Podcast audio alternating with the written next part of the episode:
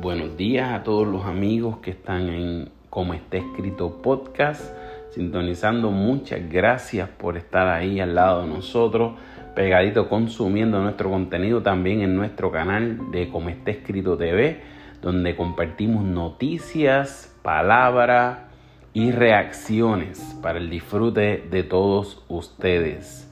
Tenemos ya más de 20 eh, videos eh, este canal que abrimos es reciente, pero ya tenemos bastante contenido para que puedas disfrutar eh, de cómo está escrito TV. Hoy vamos a leer el Salmo 43. Salmo 43. Hazme justicia, oh Dios. Defiende mi causa frente a esta nación impía líbrame de gente mentirosa y perversa. Tú eres mi Dios y mi fortaleza. ¿Por qué me has rechazado?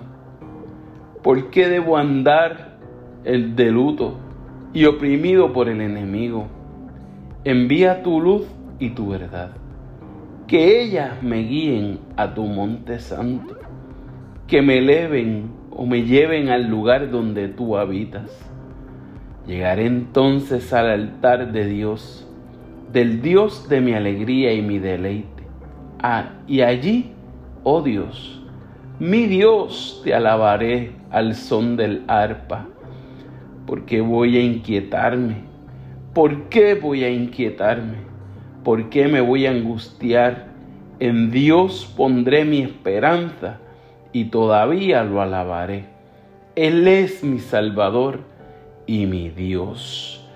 Aleluya. Este salmo es corto, pero tiene tanto contenido. Dice, en Dios pondré mi esperanza y todavía lo alabaré. A lo mejor en este momento que tú estás escuchando este salmo, estás pasando por un momento bien difícil, pero mantén la esperanza en Dios. ¿Por qué te vas a inquietar? ¿Por qué te vas a angustiar? Sostén la esperanza en Dios y alábale.